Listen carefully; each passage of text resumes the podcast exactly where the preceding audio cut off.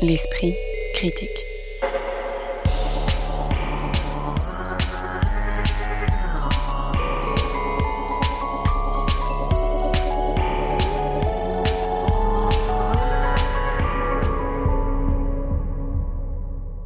Mediapart trois ouvrages au plus près du réel, mais d'un réel fort éloigné d'un livre à l'autre pour cette dernière édition de l'Esprit critique littérature de la saison, qui sera aussi la dernière émission tout court de notre podcast de critique hebdomadaire avant l'été.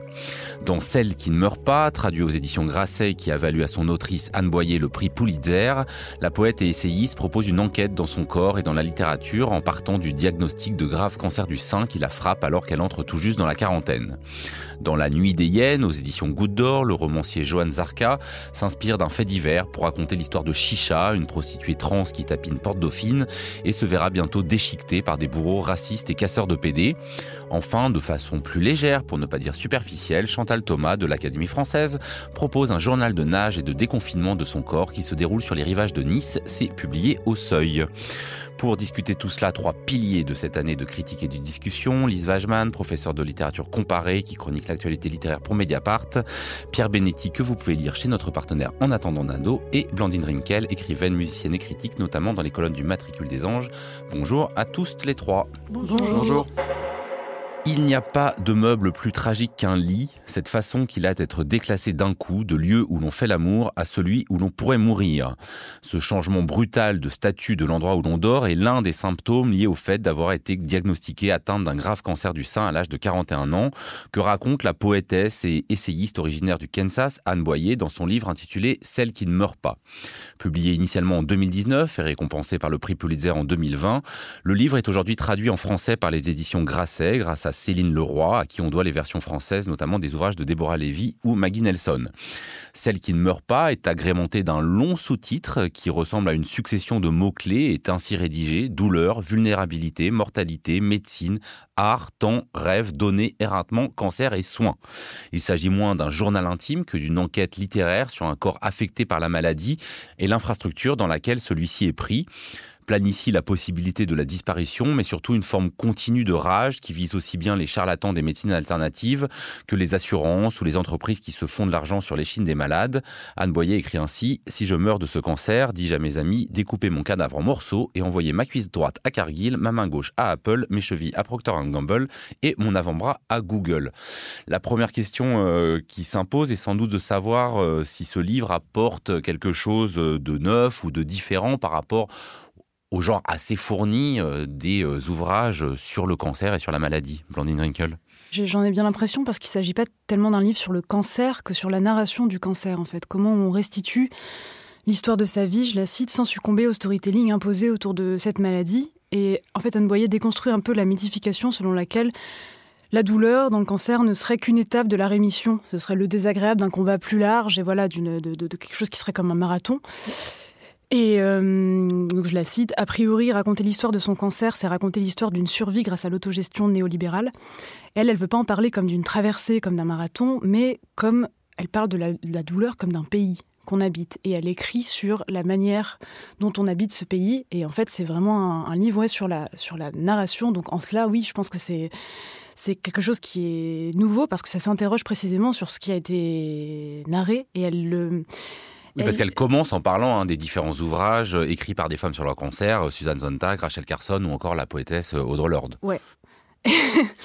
ouais, ouais. Non, mais c'est qu'elle, enfin, c'est pas non plus du tout naïf vis-à-vis de tout ce qui a été écrit. Elle, elle, situe son, il me semble, son, voilà, son écriture, bah, sa narration dans, les, dans la narration. Au tout départ, c'est un livre sur des livres, c'est-à-dire qu'elle rend hommage aussi, ou alors elle attaque d'ailleurs des autrices qui avant elle ont écrit. Elle parle beaucoup d'Audre Lorde qu'on connaît assez mal en, France du fait du, manque de, traduction, de Cathy Hacker qu'on connaît un peu mieux. Alors pour ma part, c'est un genre que je connais assez mal, je dois le, je dois l'avouer, hein, le, le, le récit récits de témoignages euh, sur le cancer ou bien euh, vraiment l'enquête euh, littéraire à partir du cancer. Donc j'ai été personnellement quand même assez intéressé, troublé et, interpellé, notamment de son positionnement sur quand même des valeurs d'époque, de notre époque, du genre la résilience, le care, qu'elle défonce vraiment de manière très vive. Donc il y a une critique très forte des valeurs de son temps et dans une écriture qui passe systématiquement du jeu ou nous, euh, sans que ça soit jamais euh, troublant, je trouve, pour le lecteur. Donc ça, ça marche assez bien.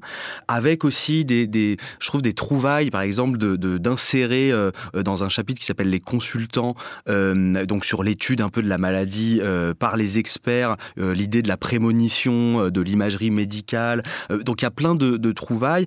En revanche, vraiment, je trouve que euh, sa charge critique justement euh, est tout azimut et on ne comprend plus du tout euh, de quoi il s'agit. Est-ce qu'il s'agit de rendre compte d'une expérience subjective personnelle?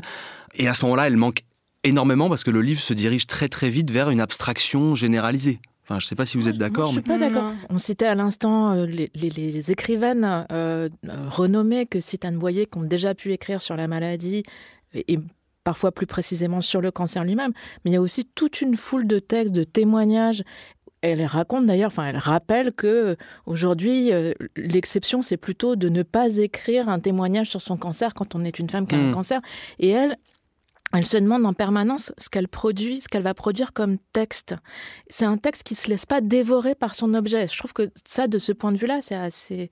C'est pas juste un texte sur le cancer. C'est d'abord, elle se demande ce que ça va produire euh, formellement, ce que ça va produire. C'est une poétesse. Par ailleurs, on peut dire que ça a des effets. Euh, euh, c'est son premier livre traduit en français, alors qu'elle avait reçu une pluie de prix pour des livres précédents. Il faut croire que les livres sur le cancer, ça s'exporte mieux que les livres de Ou poésie. les prix ouais. Oui, c'est vrai. Euh, mais en tout cas, des récits autobiographiques sur le cancer, il y en a plein, et elle dit et elle écrit à notre époque, le défi n'est pas euh, de parler dans le silence, c'est plus de témoigner, c'est d'apprendre à résister au bruit qui souvent oblitère. C'est-à-dire que dans ce brouhaha, comment faire émerger une, une, une parole Et à cet égard, je trouve que c'est un livre intelligent parce qu'il se trompe pas euh, sur la nature de son objet.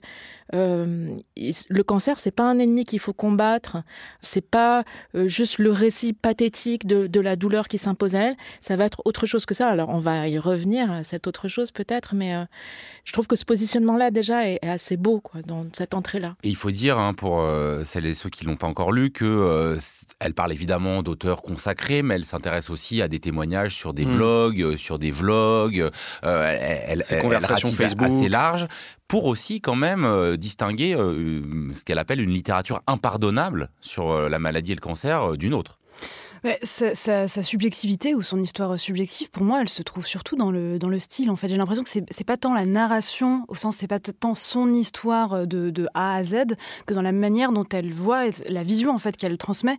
Je pense par exemple à, euh, elle, elle, écrit aujourd'hui nous sommes malades dans un corps de lumière. La radiologie transforme une personne constituée d'émotions et de chair en patiente faite d'ombre et de lumière ou un peu au-dessus. Bienvenue au détecteur dont les noms sont des initiales IRM, TDM, TEP, tout de suite on voit une, vision presque, presque rendue magique, mais elle le dit un peu plus loin d'une magie euh, évidemment euh, noire et sombre et qui dévore. Et...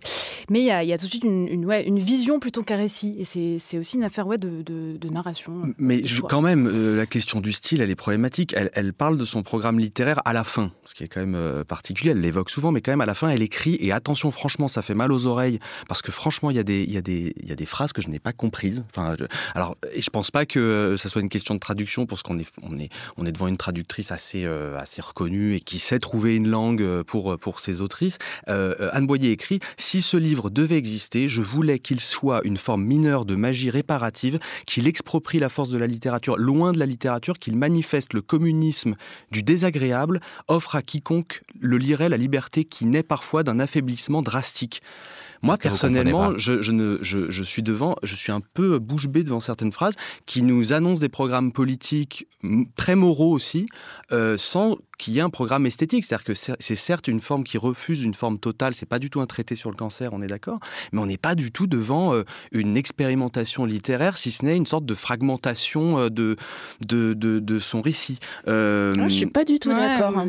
D'abord, moi j'avais noté la même phrase précisément parce qu'elle me plaisait. Ah, moi, je pas du moi aussi, moi aussi, je l'avais noté. parce que le communisme du désagréable, une façon d'envoyer le lecteur se faire foutre, me plaisait bien euh, de la part d'une écrivaine oui, malade. c'est l'idée que dans que des espèces de solidarité muette se tissent aussi dans, dans la maladie. L'idée justement qu'on rejoint Suzanne Sontag, Virginia Woolf, Marie Curie, Jeanne d'Arc, Rosa Luxembourg, Alice James, qui sont évoquées tout au début et on clôt par ça. Quelle est la forme qui naît de tout ça? Je, Mais justement, alors pour moi, euh, euh, au fond, euh, si je devais le radicaliser un tout petit peu, c'est face à un cancer qui se métastase, ce qu'elle fabrique, elle, c'est une expérience, c'est un récit du réseau. C'est-à-dire que puisque la maladie n'est pas une métaphore, ce qu'on sait depuis Suzanne Zontag qui disait la maladie c'est pas une métaphore et il faut l'épurer de la métaphore. Donc ce qu'il y a à décrire, c'est une expérience multiforme, une expérience sensible, une expérience chimique. Elle raconte comment euh, euh, elle prend un médicament qui est en fait la version médicalisée du gaz moutarde. Une expérience économique. Elle raconte comment on la met dehors quelques heures après une double mastectomie. Mais c'est aussi une expérience de réseau, c'est-à-dire des réseaux, des amis qu'il a d'attenir euh, psychiquement, mais aussi matériellement. Comment une de ses amies l'accompagne pour le rendez-vous d'annonce des résultats alors que cette amie est payée à l'heure dans son propre boulot. C'est aussi une expérience très américaine, ça je voudrais qu'on y revienne.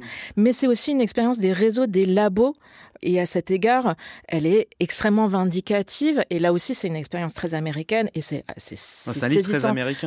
Oui, oui c'est-à-dire que là, on est, on sait à quel point les urgences françaises vont mal, mais on est content d'habiter en France à la fin de ce livre. Ouais. Alors moi, c'est le seul problème que m'a hmm. posé vraiment ce livre, c'est qu'au fond, euh, euh, je me dis, il faut pas que les seules modalités de partage d'expérience qu'on ait sur la maladie soient entièrement elles-mêmes euh, dominées par ces expériences qui ne sont pas les nôtres. Et je peux pas, je le reproche pas à Anne Boyer, mais je trouve qu'on est au fond, euh, enfin, il y a, il faut se méfier d'un impérialisme de l'expérience, quoi. Voilà. C'est sans doute le moment euh, de lire un extrait. Euh, Blandine Rinkel, c'est vous qui vous en chargez. Le désir de tout faire pour enrayer la douleur des autres est puissant parce qu'elle est trop bruyante, trop vivement exprimée, précisément parce qu'elle nous inflige un malaise empathique insoutenable. Parfois sous la forme d'un agacement, parfois sous la forme d'une angoisse, parfois sous la forme de pitié. Le désir de mettre un terme à la douleur immédiate d'une créature de notre entourage est si fort qu'il pousse le témoin de cette douleur à infliger une douleur plus grande encore à la personne en souffrance, comme quand les adultes menacent de donner une bonne raison de pleurer aux enfants pour qu'ils se taisent. En fait, la douleur est si communicative que la source d'une grande partie de la violence s'incarne sans doute dans la réaction à l'hyperexpressivité de la douleur. Pour les sadiques, la gratification est dans la netteté de la douleur. Si la douleur était silencieuse et cachée, il n'y aurait aucun avantage à l'infliger. En effet, la douleur crée un excès de visibilité. La douleur est un sentiment fluorescent.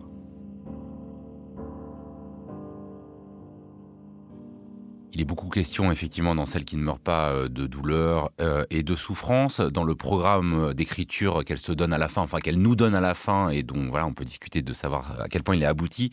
Elle écrit aussi euh, si la souffrance ressemble à un poème, je veux que le mien soit cru, intègre et gothique. Est-ce que c'est une bonne définition de ce qu'on a entre les mains? Moi, c'est un livre qui m'a vraiment laissé dubitatif. Il y a toute une, il y énormément de phrases que j'ai soulignées, que je garde en moi. je trouve qu'il y a une vérité de ce qu'elle cherche qui s'exprime. Revanche, je maintiens que euh, c'est un livre paradoxalement qui manque singulièrement d'expérience, au nom du refus du, témoignage qui réduirait euh, euh, Anne Boyer à son rôle de cancéreuse. Mais Lise, tu parlais à l'instant de, tout ce qu'elle dénonce, de ce qu'elle critique, on est, on est complètement d'accord. Mais en revanche, en termes de, encore une fois, d'écriture, de style, de forme, il y a une, je trouve, une mise en scène qui, qui rate son objet. Enfin, on va très très vite vers des vérités générales, vers de l'assénation d'un propos extrêmement théorique quand même, euh, très détaché de ce qu'elle a vu, de ce qu'elle a entendu, de qui elle rencontre. Moi, je ne sais pas du tout ce qui s'est passé dans sa période de maladie à la fin de ce livre. Vraiment. Oui, mais on aime autant, non? Enfin, je... Ouais, ouais. je sais pas. Alors, moi, je dois dire que c'est un livre face auquel moi j'ai été dans une constante position d'évitement. J'avais peur, et donc je lisais la page sans la lire, et donc j'ai dû, j'ai pris double dose. J'ai dû lire chaque page deux fois. et et elle-même, en fait, elle raconte à un moment dans le texte que euh, euh, il y a une des écrivaines qu'elle cite euh, qui écrit sa mastectomie et qui dit qu'elle supporte pas de relire son propre texte. Et ben en fait, à chaque fois que je relisais pour la deuxième fois la page, je me disais mais en fait c'est vraiment bien. On a peur évidemment quand, on lit, quand, on lit, un texte sur ce sujet, mais notamment ce qui est bien, c'est que elle, elle arrive à. D'abord, je trouve que c'est un texte offensif. Et moi, j'étais hmm. sensible à. oui, c'est ça. Il y a quand même il y a, une force, colère de, une, force de la colère quand, notamment euh, quand elle parle du ruban rose et de son utilisation commerciale. Oh, c'est un, niveau de charge qu'on a rarement lu euh, sur ça. Elle raconte comment sur les, ruban bons, rose les, bons sentiments. Et les héros, les héros ou les héroïnes, en, l'occurrence, qu'on attend euh, de, Oui, comment le discours ultralibéral a transformé le combat contre le cancer en une lutte qu'on devait remporter la main. Tout ça, elle le défait c'est assez balèze. Et par ailleurs, elle manque pas d'humour. Euh, je, la cite par exemple, elle, elle, parle de son propre épuisement. Il y a tout un chapitre consacré à ça. L'éreintement est assommant, n'exige aucun génie. Il est démocratique dans la pratique, manque d'admirateurs. En cela, il ressemble à la littérature expérimentale. C'est-à-dire, elle n'est pas dupe de ce qu'elle fabrique. Quoi. ce mélange de, colère et d'humour m'a fait penser à un autre livre qui s'appelle Laissez-moi de Marcel Sauvageau. Je ne sais pas si c'est quelque chose euh, dont vous êtes familier. Euh, c'est une Française qui est morte de la tuberculose à 33 ans. Et c'est un texte unique, en fait, qu'elle a écrit euh, avant de mourir. Et c'est un texte très, très chargé, en même temps bizarrement drôle, où elle, où elle explique aux bien portants qui ne supportent pas de la voir, en fait, malades qui en sont gênées, dont elle sent la gêne et dont la gêne la gêne, euh, elle, leur dit tout simplement euh, laissez-moi et j'entre dans le pays de, la maladie. Et c'est un autre pays en fait, et on n'arrive pas à se fréquenter. C'est aussi notre manière de passer devant les hôpitaux. Je crois que c'est dans, dans, Philippe Forest quand il, quand il écrit sur, euh, sur son enfant décédé. Il écrit sur ce, cette manière qu'on a de passer devant les hôpitaux en détournant le regard ou en ne, se figurant vraiment pas ce qui peut se passer à l'intérieur, quoi, puisque contrairement aux écoles par exemple, on n'entend pas les, on pas de cris, on n'entend pas, on n'entend rien quand on passe près d'un hôpital. Et il m'a semblé que c'était aussi un livre euh, un peu sur ça, sur ce qui, ce qui différencie ouais, les bien portants des mal bah, portants et sur le, communisme désagréable qui pourrait peut-être euh, relier en profondeur dans la souffrance. Euh. Comme elle le dit à la fin, rien de ce que j'ai écrit ici ne s'adresse aux gens intacts et en bonne santé. Mais la, question du témoignage, et je citerai aussi un autre livre que je veux conseiller puisqu'on en est là, la question du, témoignage sur l'expérience, elle est assez centrale parce que moi, j'ai pensé tout au long du livre qu'elle allait faire une référence à Primo Levi les naufragés et les rescapés. C'est-à-dire euh, celles, qui, euh, celles qui meurent et, ou celles qui ne meurent pas, en l'occurrence, mmh. euh, titre du livre, puisqu'elle affirme bien elle s'affirme en tant que rescapée et euh, euh, dit ne, mettez pas en, avant ces rescapés ou n'attendez pas que quelqu'un qui a survécu à son cancer soit forte, etc. Et je m'attendais à une référence directe au témoignage sur les camps. Bon, c'est pas arrivé dans la bibliographie à la fin, euh, mais, c'était, assez central pour moi et je trouve que son propos se tient complètement. Et je voulais conseiller un, autre livre que, qui, est à lire de Jeanne Sautière qui s'appelle Nullipare, qui était paru en, 2008 chez Vertical. Alors ce n'est pas à proprement parler un, un livre de, de récit d'un cancer, mais c'est un livre très beau qui commence par euh, justement une imagerie médicale et, la, découverte d'un cancer, mais qui dérive vers euh, le, un mot, enfin qui commence sur un mot qui est ce mot-là nullipare, c'est-à-dire femme sans enfant, que un médecin euh, coche dans le formulaire et je vous le conseille vivement. Bon, c'est pas parce que l'été approche qu'on va faire des conseils de lecture comme dans n'importe quelle émission littéraire. J'en aurai un autre tout à hein. l'heure. mais par contre, non, mais ce que, ce que, ce que, ce que vous dites là, Pierre Benetti, moi, ça me, ça revient vers une question euh, que, je voudrais qu'on explicite parce qu'elle elle l'aborde au départ et elle esquive un peu la question justement entre celle qui ne meurt pas, qui donne son titre, et celle qui meurt. Elle cite à ce sujet hein, les mots de Audrey Lorde Je garde tatoué sur le cœur une liste de noms qui n'ont pas survécu et la place pour un dernier, le mien. Et en même temps, eh ben, euh, alors que ça, ça, semble être dans sa question de départ parce que euh, en plus au début elle, ménage un peu un suspense euh, bah, d'ailleurs qui est pas à mon avis la meilleure partie du livre sur euh, au fond est-ce qu'elle va mourir ou pas de ce cancer quoi et là je trouve qu'il y a quelque chose quand même de, pas complètement honnête dans cette manière de faire de, dire en fait le sujet il est là il est en, comment au fond, le témoignage serait différent entre quelqu'un, bah, forcément, qui va en mourir et quelqu'un qui n'en meurt pas. Et elle va pas jusqu'au bout, notamment en se ménageant un peu ce, faux suspense, parce que le livre est écrit évidemment après. Moi, j'ai l'impression qu'encore une fois que c'est un livre sur l'écriture et sur la forme, et qu'en fait, si elle n'est pas morte, une certaine manière d'écrire ou de voir, je pense, est, morte et une autre est née. Quoi. Je, vais citer cette phrase. Je ne suis pas morte, ou pas de ça en tout cas, donc à la toute fin. Après le cancer, j'ai eu l'impression qu'on avait en revanche donné tous les droits à mon écriture, comme si la condition d'être perdu était, quand on parle d'une personne, ce qui au final nous conférait notre réalité. Et ça m'a fait penser aussi à Anastasia Martin, euh, que j'ai peut-être déjà cité dans cette émission, mais qui, qui s'est fait mordre le visage par un ours. Qui... Donc le livre Croire aux fauves. Croire aux fauves, pardon. Qui devait, euh, enfin qui devait, qui, euh, qui aurait pu en mourir euh, très très probablement, qui n'en est pas morte et qui est née à nouveau, mais comme sous une autre, sous une autre forme en fait. C'est un, c'est un, un, changement de forme, une métamorphose et j'ai l'impression que c'est, c'est là-dessus qu'elle écrit. Ouais. C'est pas, elle, en fait, elle ne s'en remet pas du cancer. Elle devient autre chose. Sur le texte et l'écriture, euh, dans quasiment chaque chapitre, elle rappelle, et c'est sans doute euh, juste sociologiquement, que euh, ce n'est pas une maladie égalitaire selon son sexe, sa race, son niveau de vie, son handicap. Elle, et, c'est à chaque fois dit comme tel, alors des fois avec un peu d'humour, des fois on a l'impression un peu comme le... voilà, on est obligé de dire ça parce que sinon on, pourrait m'accuser, moi, femme blanche, de, au fond, prendre pour moi la douleur qui est en fait inégalement répartie, non? Alors oui, oui, elle est attentive, en effet. Elle rappelle, euh, en particulier en parlant de Audrey Lorde, donc euh, cette poétesse noire, lesbienne, féministe, et, euh, que, pour elle, le, cancer dont elle est victime et le silence qui l'entoure est une entrée en politique, tout particulièrement. Donc plus on est discriminé, plus, c'est une maladie discriminante. Donc je pense qu'elle elle a besoin de rappeler cette position-là qu'elle tient elle-même je reviens sur ce que je disais tout à l'heure, mais nous, on a intérêt aussi à être sensible au fait que euh, euh, elle ne cite au fond que des expériences anglophones. Oui. Et ça, et sans sécurité sociale. Euh, alors peut-être pas parce que je crois qu'il y a aussi euh, des, écrivaines euh, indiennes ou donc peut-être avec des systèmes encore de, hmm. santé différents. Hmm. Mais en revanche, ça produit pour moi c'était pour moi vraiment la limite du texte, un effet d'écrasement. Hmm. C'est-à-dire qu'il n'y a pas d'écrivaine européenne dans cette affaire. Il n'y a pas d'écrivaine, je sais pas, africaine non anglophone. Enfin, alors évidemment, l'anglais est une langue très très écrite internationalement donc euh, il peut y avoir, ça n'empêche pas qu'il puisse y avoir des gens euh, des femmes euh, américaines, enfin autres qu'américaines qui soient citées, mais tout de même ça réduit l'expérience. Là pour le coup, il y a quelque ça réduit l'expérience et c'est pour ça que moi des fois j'ai trouvé ça un peu gadget de à chaque fois dire attention, hein, oulala, c'est différencié socialement, enfin les petites leçons de sociologie qui sont pas sensibles dans l'écriture comme vous le dites. Et c'est peut-être aussi un livre de réponse et de réaction à l'omniprésence du care, de l'idée du care ah qui, qui est présente en France, mais, mais pas de la même manière. Et je, moi, j'ai été sensible au fait qu'elle développe l'idée que, euh, prendre soin, parfois, c'est ne, ne plus parler du fait de prendre soin, c'est ne plus vouloir prendre soin, mais c'est parler d'autre chose en fait. C'est un peu une réaction, il, me semble, à l'idée du, du, care, parlons de ce qui nous arrive, de, voilà, de, de, la maladie, du corps en souffrance. Et donc elle écrit, mon amie Cara m'a dit lorsque, lorsque j'étais au plus mal, il était évident que ce dont j'avais besoin avant tout, c'était d'art plutôt que de réconfort. Mm. Et je pense que ça nous explique quelque chose aussi sur sa manière de construire son livre.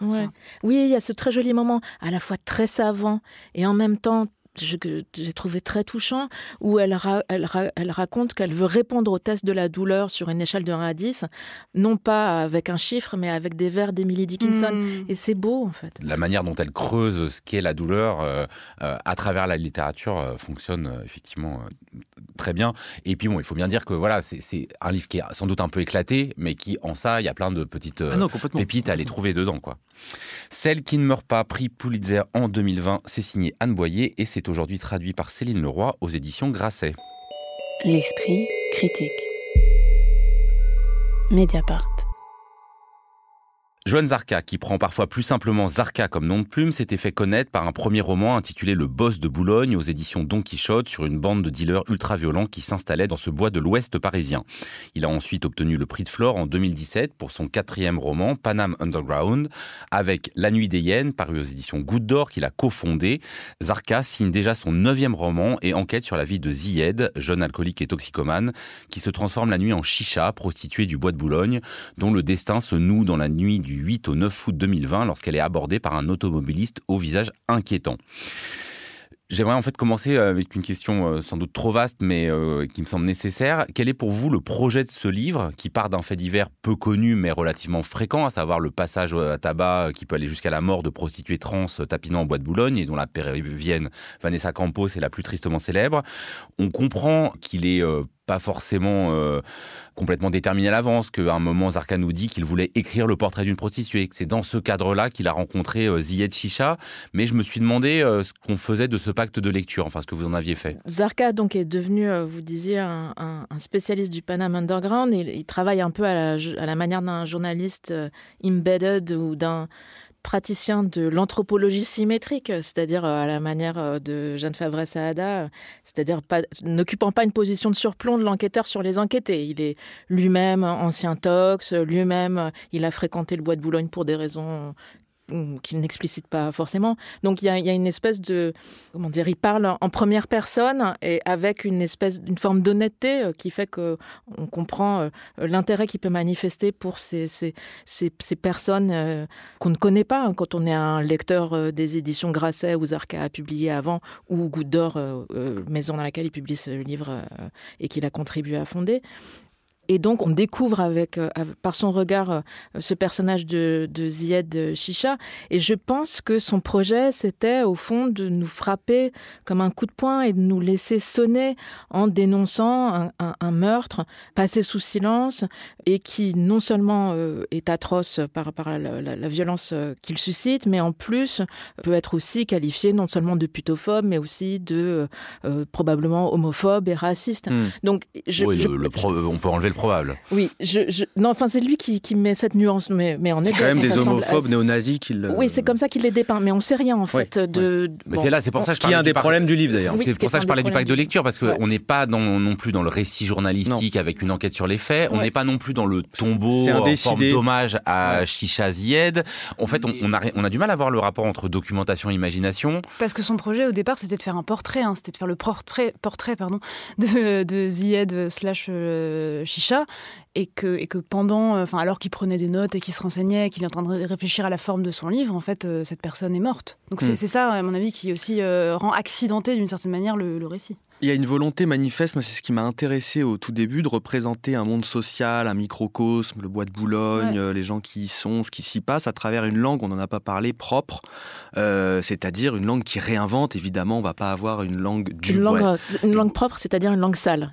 C'est ça, voilà, ce que j'allais dire, propre à ce bois de Boulogne, évidemment, ce n'est pas la langue du bois de Boulogne, hein, comme, euh, je sais pas, la langue de Céline dans Mora Crédit n'est sûrement pas la langue des boutiquiers des années 30. donc c'est une langue très très marquée par l'argot, le très rythmé. Il y a des choses quand même qui marchent très très bien. Euh, au fur et à mesure, euh, ça marche de moins en moins bien. Et, et livre qui s'inscrit aussi dans un autre projet littéraire, puisque les éditions euh, Goutte d'Or sont spécialisées justement dans un journalisme immersif. Donc c'est les éditions qui ont publié Flic, notamment cette immersion chez les, chez les policiers. Donc ça, ça moi personnellement, ça m'intéressait et j'avais envie de voir comment un, un, auteur de romans noirs et de romans populaires traitait de la violence contemporaine et du Paris d'aujourd'hui et on voit bien que dès les premières pages, c'est un usage littéraire, c'est-à-dire qu'il a un projet vraiment de, dans la langue, dans le style, de restituer ce monde. Donc moi, a priori, ça partait bien. Euh, on pourra parler ensuite de ce qui marche moins bien si vous avez envie. Bah oui, c'est-à-dire que donc on a en effet le livre fonctionne en deux parties quoi. La première partie, c'est, on est vraiment euh, autour du personnage de euh, Ziad Chicha, et puis cette deuxième partie, c'est vraiment le récit par le menu de ce que Zarka imagine. Enfin, mm. encore une fois là, on, ne sait plus très bien où est la fiction, où est le réel. Alors que dans la première c'est partie, qu'on est avec les tortionnaires au moment où ils torturent et ils tuent, mais en fait on ne sait pas euh, comment on est avec eux. Voilà, c'est-à-dire que autant dans la première partie, au fond, on a des indications très précises de la part du narrateur sur le fait que là il fabule, enfin là, il invente, là il, recueille des, témoignages qu'il a de personnes qu'il a vraiment rencontrées. Enfin, il est pas, enfin c'est pas note à note évidemment, mais c'est assez clair sur le contrat de lecture. En revanche, toute la deuxième partie, on ne sait plus très bien qu'est-ce qui nourrit ce récit euh, d'une nuit d'horreur. Je pense que c'est le premier problème. Et le second problème, c'est qu'on sort jamais indemne de la représentation de hmm. la violence, ni comme écrivain, ni comme lecteur. Et la question, c'est de savoir comment on fait pour ne pas Il y a une telle juste basculer dans l'abjection, comment faire pour ne pas basculer du côté des bourreaux. Alors, il maintient une distance en faisant alterner des chapitres euh, de, récits des tortures et euh, de récits de la fin de nuit de Zarka lui-même, ce qui nous permet de reprendre notre respiration. Mais au fond, le récit s'achève avec la mort de Zied, euh, nous laisse quoi Sans perspective, complètement démunis. Alors on pourrait se dire, c'est, euh, ce livre n'est pas le premier ni le dernier à buter sur les limites de la littérature, et le fait qu'il ne suffit pas de dire euh, pour que les choses changent, mais on a l'impression que Zarka lui-même bute sur les limites de son propre dispositif. C'est là que, pour moi, il y a une faiblesse in fine. Moi, il me semble d'autant plus que ces tortionnaires, ils sont vraiment tellement abominables. Enfin, ils sont casseurs de PD, raciste. Euh, on se demande euh, ce déchaînement de monstruosité. Euh, enfin voilà, qu'est-ce qu'il en fait quoi bah, En fait, plus que la réalité du bois de Boulogne ou de ces de agresseurs et, de ces histoires que qu'on a citées tout à l'heure, il y a un, vrai problème de point de vue parce que in fine, on a un narrateur omniscient totalement omniscient sur euh, les, le, le, moment du meurtre, sur ce qui arrive à Ziad Chicha, mais un narrateur situé quand il parle de son propre projet. Et en fait, ça reste un point de vue complètement extérieur, quelqu'un qui vient en exploration urbaine dans les marges, donc les faubourgs, les bas-fonds, ce qui est quand même un imaginaire parisien bien connu, qui a bien écrasé notamment l'image de la zone euh, dans, le, dans la première partie euh, du XXe siècle. C'est Eugène Sue, Les mystères de Paris, donc il y a quand même une grosse littérature. On n'est pas dans les conseils de lecture, mais il y a un livre sur ça qui vient de sortir chez Amsterdam voilà, justement la zone et son image. Ouais, mais ce qui est un gros problème, parce que à force de vouloir euh, représenter euh, euh, avec un peu de fascination quand même hein, des, espaces marginaux, finalement, Zarka ne fait que reproduire des, clichés et des stéréotypes. moi, pour l'instant, je n'ai pas lu dans ce roman quelque chose qui restitue du point de vue même de l'hommage. J'aurais attendu, par exemple, un hommage à cette villa. Finalement, elle est piétinée à un, niveau que j'ai rarement vu. C'est assez triste de voir ça. Donc, le projet est pavé de bonnes intentions, écrire des vies euh, parallèle, marginale, mais justement, comment elles se voient, elles, ces vies, en fait? À chaque fois, on n'a jamais le point de vue des filles du bois de Boulogne, on n'a pas le point de vue de Ziad Chicha. Quelle est la vie d'un travesti euh, euh, maghrébin à Paris? On ne saura rien, mais par contre, on aura eu un, regard mi-compatissant, mi-fasciné d'un narrateur de Ménilmontant venu à la recherche, en fait, à la fin du grand frisson. Euh, pardon de le dire, mais c'est un peu ça. Parce que le projet change, encore une fois, le projet change en cours de route. Et en effet, je pense qu'il y, y, a une hésitation entre l'autofiction, la fiction, l'enquête, et que l'éthique propre à chacun de ces genres n'est pas tout à fait respectée. Et c'est vrai que moi, ça m'a posé question sur qu'est-ce que c'était une éthique de la fiction. Parce que j'ai l'impression qu'on va vers la fiction, en fait. Hein. Il le dit, je ne suis pas un enquêteur. D'ailleurs, il dit lui-même en interview qu'il a inventé ce qui s'était vraiment euh, passé, bah, évidemment, puisqu'il n'y était pas. Donc, ce qui s'est vraiment passé, les tortures euh, subies par Chicha. Euh, et donc, qu'est-ce que ça pose comme question euh, éthique si on se met à inventer quelque part? En effet, il faut, il faut être juste à toutes les zones du texte. Ça, je le comprends complètement. D'autant que le projet de départ, en fait, on a l'impression qu'il avait, euh, il était très flou et qu'il a juste croisé ce, ce Zied. C'est je veux raconter l'histoire d'une prostituée. Et que c'est pas non plus comme s'il était en train de faire un immense portrait et que là tout basculait à cause d'un fait divers atroce. Moi, je pense que c'est la langue encore une fois. Tout ça dans une langue qui est oui, une lourdeur absolue au bout d'un moment. Enfin, je veux dire, le, mm. le, on n'est pas obligé de mettre à chaque page un mot de Verlan pour nous faire comprendre qu'on est dans une langue des marges. Enfin, c'est, c'est... mais c'est comme ça qu'il parle. je pense lui, que là, pour le coup, c'est une forme. C'est-à-dire que c'est pas Eugène Sue quand même. Faut pas déconner quoi. Enfin, je veux dire, c'est pas le bourgeois retiré dans son bureau qui écrit euh, En, pour pour le plaisir d'autres lecteurs bourgeois qui vont. Ça reste euh, le centre de Paris qui regarde les marges. oui, mais lui-même se met en scène dans ses propres contradictions à cet égard. Il est mm. complètement conscient. Moi, je pense que son enjeu, il est moins euh, narratif et c'est moins en effet la quête d'une même d'une vérité, ne serait-ce que littéraire sur l'événement, que euh, qu'une quête d'exactitude euh, de l'argot, de, son argot, de sa langue en fait. Moi j'ai beaucoup aimé aussi la, musique de sa langue. Je trouve qu'il y a un, côté musical, un côté savoir-faire bah, qu'on trouve évidemment dans le rap, mais c'est quelque chose qui coule. On sent que pour lui c'est quand même un savoir-faire un peu de musicien Très mécanique à force. Moi, j'ai trouvé que les mots étaient, étaient assez bien, étaient assez précis en fait. Je sais pas, par exemple, je cite dans un dialogue, qu'est-ce que tu captes pas là, j'ai pas envie de me concentrer une demi-heure sur ton histoire. Le verbe concentrer, il est vraiment non, mais c'est précis, c'est cherché, mais c'est très mécanique aussi. non, bah c'était peut-être le moment de faire entendre un peu cette langue. Comme la musique est mécanique. Hein, Lise Oui, si vous voulez. J'ai choisi un passage qui, revient en fait, où je pense que, que Zarka souligne ses propres difficultés justement, de, la, la difficulté de sa propre position. Je n'ai pas kiffé ma nuit, un soupçon d'attirance et d'excitation pour 90% de flip et de répulsion. Je préfère lâcher l'affaire, laisser tomber le portrait de Zied, zapper le bois de Boulogne une fois pour toutes de ma tête, ne plus y refoutre les savates, oublier la nuit, le vice, les ambiances pourraves. Je n'ai plus le mort, le macadam m'a consumé, je ne veux pas finir comme Winehouse, la célébrité en moi. Stop, j'arrête les frais, je me range. Voilà mon coming out de mec rentré dans les clous, de type à peu près stable, la sobriété dans le sang, clean du fin fond de mes tripes. Le serveur m'apporte mon kawa, mon jus, mes tartines. Deux piges en arrière, à la même heure, je me farcissais un grec huileux après trois jours et nuits de défonce. L'underground est derrière moi et pourtant, la tronche encore pleine de crasse, je ne sais pas quoi écrire d'autre que le béton et le hardcore. De la science-fiction, mais ça ne se vend pas. De la romance, mais ça me fait chier. J'ai l'impression de tourner en rond et me dis parfois que c'est peut-être le moment de rendre ma plume, arrêter les romans, changer de plan de carrière, devenir travailleur social, taffer en addicto, père aidant, passer une formation d'instructeur en quelque chose, me gratter les couilles en touchant le chaume du. Je baille. Et au fond, Et au fond, il fait exactement le programme inverse. Mais moi, j'aurais aimé qu'il reste sur ce. ça, c'est des pages qui sont euh, franchement réussies. Je trouve quand il reste du point de vue de lui, sa place qui est mhm. compliquée. Il est ancien toxico qui repart au, bois de mhm. Boulogne, qui, qui, qui, entre en relation. Mais, mais, mais justement, il y a un problème de pourquoi vouloir faire le grand roman. Et on a euh, l'impression que le grand roman de la prostitution. bah, il refait après exactement ce à quoi il veut échapper. Alors, il y a un côté James Ellroy, quoi. Il y a aussi. Il y a un côté je ne peux pas échapper à ma condition. Il mais... pas. je crois qu'il est arrivé au bout de son système. Il faut quand même citer le début du chapitre 9 qui débute par ces mots. 23h37, euh, j'aime être précis, trop de romanciers font dans l'à peu près. Mm. Et on a l'impression qu'il peut être précis que sur l'heure, parce que ça manque de précision. Non, il est précis sur le vocabulaire. Moi, j'insiste. Hein, quand, quand, il dit film de fion, ou quand il dit, au lieu de dire euh, grande gueule qui nous viendrait, il dit claque merde, ou quand au lieu de dire traîne, il dit elle talonne ici depuis 20 piges, c'est précis, c'est vraiment précis. Et pour moi, c'est ça sa force. Elle est dans la langue, elle n'est pas dans ce qu'il raconte. Dernière phrase, il a passé une vraie nuit de merde et il espère que la prochaine sera meilleure. Je laisse sur ces derniers mots. La Nuit des hyènes de Johan Zarka, c'est paru aux éditions Goutte d'Or. L'esprit critique. Mediapart. La romancière Chantal Thomas publie son journal de nage dans la prestigieuse collection Fiction et compagnie du Seuil.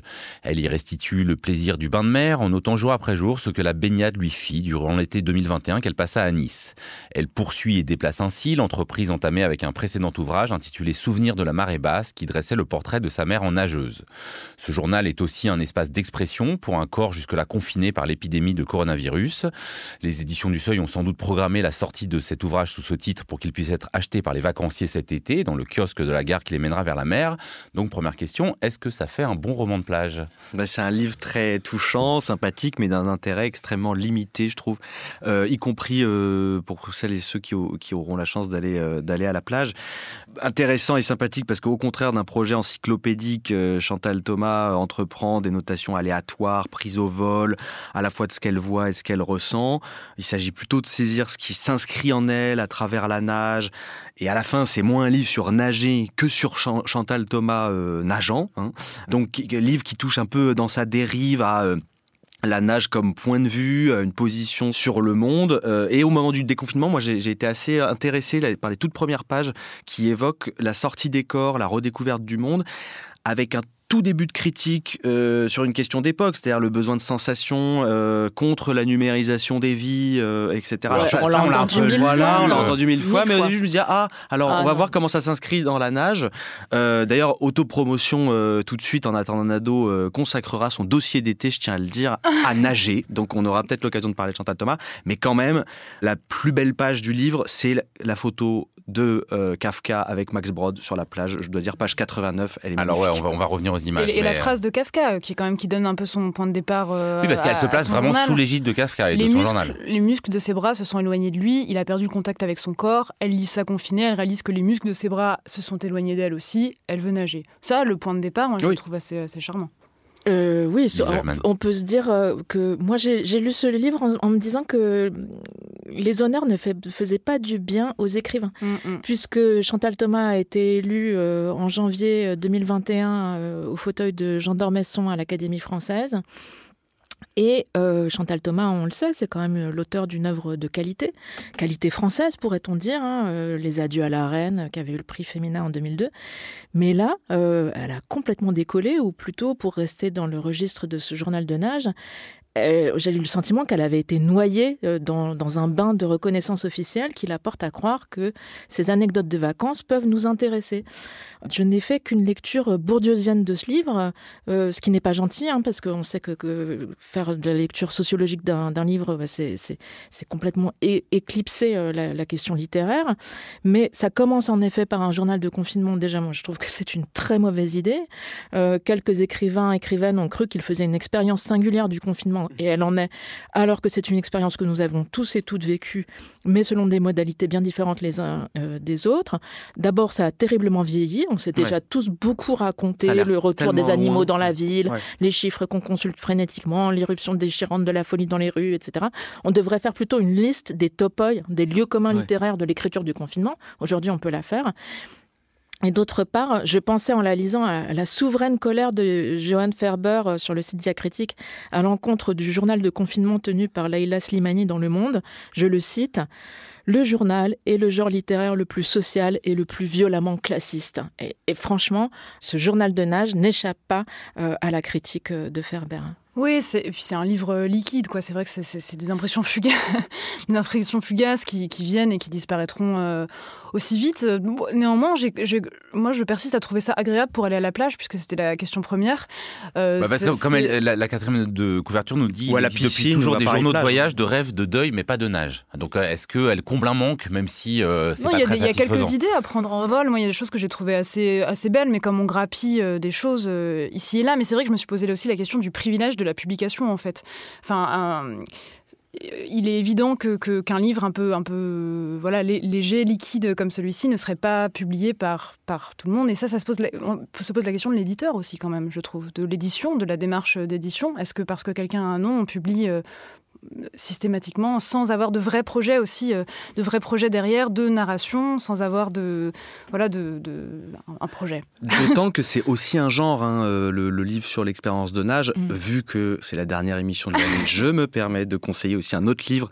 Alors lui euh, que je trouve très beau euh, qui, qui est fait de fragments de pensée euh, où perce hein, le, le saisissement euh, de la nage et de l'eau c'est un livre d'Annie Leclerc qui s'appelle éloge de la nage. C'est un tout petit livre chez Actes Sud en 2002 euh, lisez-le plutôt que, que, que celui-là je, je suis navré de, de le dire, mais, mais c'est un livre qui montre qu'une forme est possible pour penser cette expérience très étrange quand même euh, des corps humains qui vont nager et affronter euh, euh, la mer et, et l'eau. Oui, Là, on ici, avait parlé récemment ici de, de, du marathon, alors ouais. c'est différent, mais voilà, où quand même il se produisait quelque chose, enfin le, ce, que, ce que la littérature pouvait faire au corps et inversement, ce que le corps pouvait faire à la littérature. Là, c'est pas le cas. C'est pas ça, on est complètement englouti, pour filer la métaphore, par des notations très superficielles sur une Dolce Vita de alors interrompu par euh, un appel de son ami euh, Eric Orsena ou bien par euh, un message de Déborah Lévy dont on a parlé dans, dans une autre grande nageuse. Autre grande nageuse mais j'ai repensé aussi aux cartes postales parisiennes de Déborah Lévy. Là on a la carte postale envoyée depuis Nice. Et puis avec un ton quand même très amusé frivole tout le temps même quand il s'agit de parler de la misère au, au bord du, du canal de l'Ourcq ou de la fermeture de l'Europe aux, aux, aux migrants. Et tout cela sert finalement un propos très général et complètement détaché de l'expérience corporelle. Et on apprendra ainsi que euh, l'énergie de l'eau de mer fait beaucoup de bien euh, ou que le, le temps s'arrête complètement quand on nage. Enfin, et qu'il y a un effet de velours de l'eau sur fragile, la peau. Quoi, quand même. On apprendra aussi de la mer et peut-être de la nage et peut-être de ce journal que l'effacement est le principe et que chaque vague annule la précédente je pense que cette question de la lecture trop sociologique d'un livre comme ça, elle pourrait effectivement se poser est-ce que c'est pas un peu injuste, est-ce que c'est pas tout ça? Sauf que justement, euh, le livre ne cesse de montrer qu'il est dans l'entre-soi, avec le coup de fil qu'on nous raconte d'un autre académicien d'Éric Orsena. Alors moi, j'avoue, je m'ennuyais tellement aux premières pages que j'ai regardé la couverture. Du coup, j'ai regardé ah bah tiens, euh, c'est quoi ce bleu Ah bah tiens, c'est un détail euh, d'une peinture de Jean-François Comment. Ah bah tiens, qui c'est Jean-François Comment Ah bah c'est le père de Bernard Comment qui dirige la collection Fiction et compagnie. Bon, voilà, oui, tout est comme ça. Tout est comme ça, c'est-à-dire qu'on est Après, il y a une volonté d'entre-soi. Ouais, euh... Il y a une volonté justement d'en sortir par euh, les, les, les, personnes vues sur la plage, les gens qui reviennent, etc. Mais, mais, mais en fait, ce sont que des sortes de, de silhouettes euh, qui passent. J'ai quand même eu des moments de trouble et trouble que je voudrais vous soumettre. Alors, premier moment de trouble, c'est quand elle, euh, elle veut nous faire part de son intérêt bienveillant pour les autres, mais elle n'y est pas à son aise. Et j'ai été troublée notamment par le récit qu'elle fait de, de, de deux jeunes femmes arabes, nous précise le texte, qui se baignent tout habillées. L'une des deux a des yeux de braise, et je cite Chantal Thomas, y aurait-il une catégorie de filles aux yeux d'or instinctivement révélée par Balzac, et dont la première caractéristique est qu'ils soient ou non actifs, un génie de l'homosexualité? La montée en généralité, le, le génie de l'homosexualité, enfin tout ça me laissait un peu Bon. Et alors le deuxième moment de trouble, c'est un moment ca carrément stylistique. Donc je, je, vous, je sollicite votre avis. Elle lit Paul Morand. Et là, ce qui n'est pas non plus euh, bon signe. Non, mais là, de manière facétieuse, je dirais, Chantal Thomas nous fait le coup du discours indirect libre. Vous savez, c'est ce style quasi inventé par Flaubert qui fait qu'on ne sait pas très bien qui parle. Est-ce que c'est le narrateur ou est-ce que c'est euh, la personne dont il parle? Je cite. Ces plages, Inutile que je rêve de les connaître un jour telles qu'il en a joui, elles sont désormais à ses yeux pour la plupart défigurées. L'horreur des cartes de tourisme, l'obscénité des congés payés et des campings, et la débauche de vulgarité qui s'ensuit, gâchent ce qui pourrait être un délicieux voyage hors du temps. Alors, on va arrêter sur l'écriture. Une dernière question sur les images. Corto Maltese plongeant. Il y a euh, ce que vous disiez tout à l'heure, la photo euh, de Max Brod et, Franz Kafka. Est-ce que ça, ça, ça, se justifie? Ça produit quelque chose? Bah, Ça s'est fait à la manière d'eux, quoi. Euh, c'est-à-dire que chez, chez qui a quasiment qui la, la, référence pour ce type de, d'insertion d'images de, type documentaire dans un, dans un livre, ça nourrit le trouble sur la nature testimoniale du document. Mais ici, c'est purement décoratif. Il faut quand même dire que enfin, l'accident le plus grave qui se produit dans ce livre. L'acmé dramatique, c'est une chute de buffet qui s'effondre de guingois, laissant s'échapper une hémorragie de vaisselle. Voilà, c'est le drame bourgeois. Non, là c'est vrai qu'on pouvait se passer des, images, même si on en découvre certaines, notamment cette photo de, Kafka, mais sinon on en reste de, l'ordre de, dans l'ordre de l'illustration. Il y a une photo d'un point de vue sur la mer avec un oiseau. Bon, c'est de mauvaise euh, qualité. De mauvaise qualité, en noir et blanc. Donc on peut vraiment s'en passer. Vraiment, moi j'appelle tout le monde à arrêter de faire des livres avec des images si les images n'ont pas une existence à part entière. Hein. On, va lancer cet appel. Un appel qui sera entendu, on l'espère. Journal de nage par Chantal Thomas, c'est publié au Seuil dans la collection Fiction et compagnie. Merci beaucoup à toutes les trois. L'Esprit critique saison 1 se termine avec cette émission. On se retrouve à la rentrée pour une nouvelle année de discussion, de critique et de disputes. L'Esprit critique, un podcast proposé par Joseph Confavreux pour Mediapart, enregistré dans les studios de Gong et réalisé par Samuel Hirsch.